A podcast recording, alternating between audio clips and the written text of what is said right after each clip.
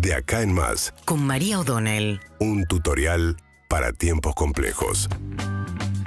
Bueno, hoy debería ocurrir la primera sesión presencial en mucho tiempo en la Cámara de Diputados, con todos los diputados convocados. Ha habido sesiones, pero iban algunos y otros no, para discutir la ley de etiquetado frontal de alimentos. Es una ley que si no sacan prontamente va a perder estado parlamentario y tiene que volver a empezar todo el proceso de aprobación. Eh, una ley que ya existe en la gran mayoría de los países de América Latina, lo venimos mencionando, Perú, eh, Chile, Uruguay, tienen estas advertencias dentro del etiquetado que advierte cuáles son los alimentos altos en sodios, altos en grasas o altos en azúcares. Se probó en todos estos países que es una herramienta muy útil que funciona como un disuasivo para el consumo de estos alimentos que lo que ultra, ultraprocesados, los llamamos alimentos, pero en realidad son de la industria los ultraprocesados, que lo que provocan fundamentalmente es un problema muy serio, tan serio que según el Ministerio de Salud de la Argentina es el principal problema de salud de Argentina, que es el sobrepeso, el sobrepeso que deviene de la mala alimentación, como que antes se tendía a pensar los problemas también de la pobreza y de la mala alimentación en términos de desnutrición, pero ahora lo que ocurre fundamentalmente es que se genera sobrepeso y de ahí vienen un montón de enfermedades, ¿no? Diabetes, etcétera. Entonces, eso tendría que ser prioritario para todo el sistema y evitar una de las cosas que también la ley prohíbe, que existe en Europa, en todo el mundo, o en muchos países del mundo, salvo en Estados Unidos, que tiene que ver con prohibir dirigir publicidad a chicos y adolescentes de aquellos alimentos que tengan alguna de estas marcas. Como es un octógono grandote negro, claro, la industria lo combate, o sea, prefieren que eso no ocurra y con mucho lobby han logrado durante mucho tiempo frenar la sanción de esta ley en la Argentina. De hecho, uno los últimos intentos, que fue en la época de Mauricio Macri, se cayó porque los diputados de la provincia de Tucumán eh, eh, sacaron el apoyo. Macri necesitaba esos votos para otra cosa y terminó negociando. ¿Por qué? Porque la industria azucarera y el limón, que son fuertes en Tucumán, también son eh, insumos que utilizan sobre todo las gaseosas azucaradas, que son además la de mayor consumo popular. Y eso, como son, eh, hay mucha industria del azúcar en Tucumán, esto hizo que la ley en ese momento se cayera. Ahora está Juan Mansur a cargo de la jefatura de gabinete. Hay que ver qué postura toman, por ejemplo, hoy los diputados de la provincia de Tucumán.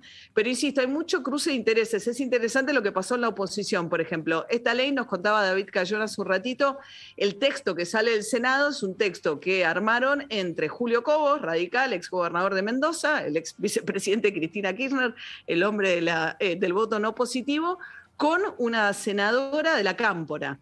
Entonces llega a la Cámara de Diputados y ayer Martín Tetaz, que todavía no entró a la Cámara de Diputados, economista, pero que secunda a María Eugenia Vidal en la lista en Capital, dice, ¿qué evidencia hay para esto? ¿Qué apuro? ¿Qué necesidad? Y hay mucha evidencia que se discutió, porque de hecho se mostró muy efectivo en los países donde ya se implementó. No es la única política, porque obviamente, digo, para mejorar la calidad de los alimentos, también tenés que mejorar eh, con 40% pobres, si la gente consume más carbohidratos, también es porque la guita no le alcanza para comprar otras cosas. O sea que no es el único problema que tenés, pero es una de las tantas herramientas que se muestran muy útiles.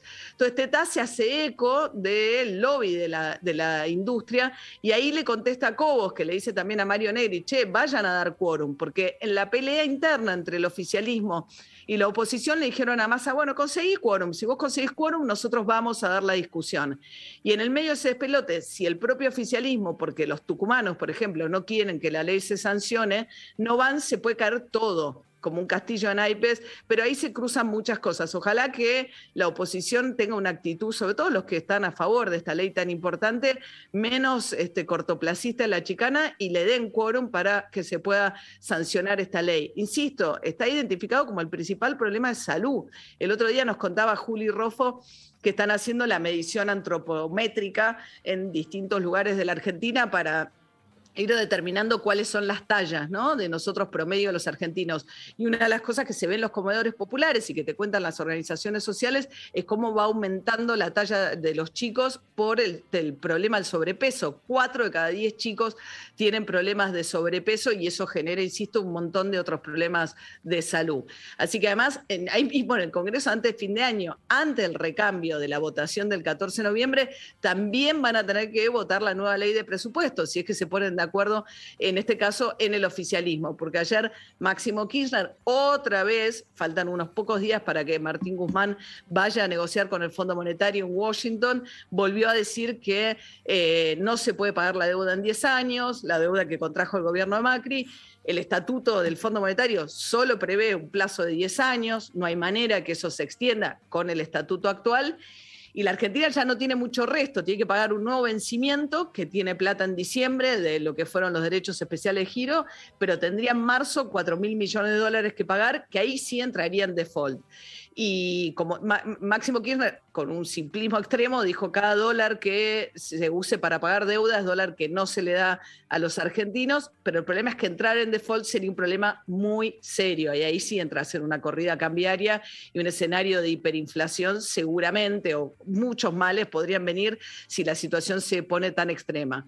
Eh, Alberto Fernández había dejado trascender que el acuerdo estaba casi cerrado con el fondo, pero mucho depende también de que logre finalmente el presupuesto que mandó Guzmán pasar por el filtro del Congreso Nacional y sobre todo del bloque kirchnerista.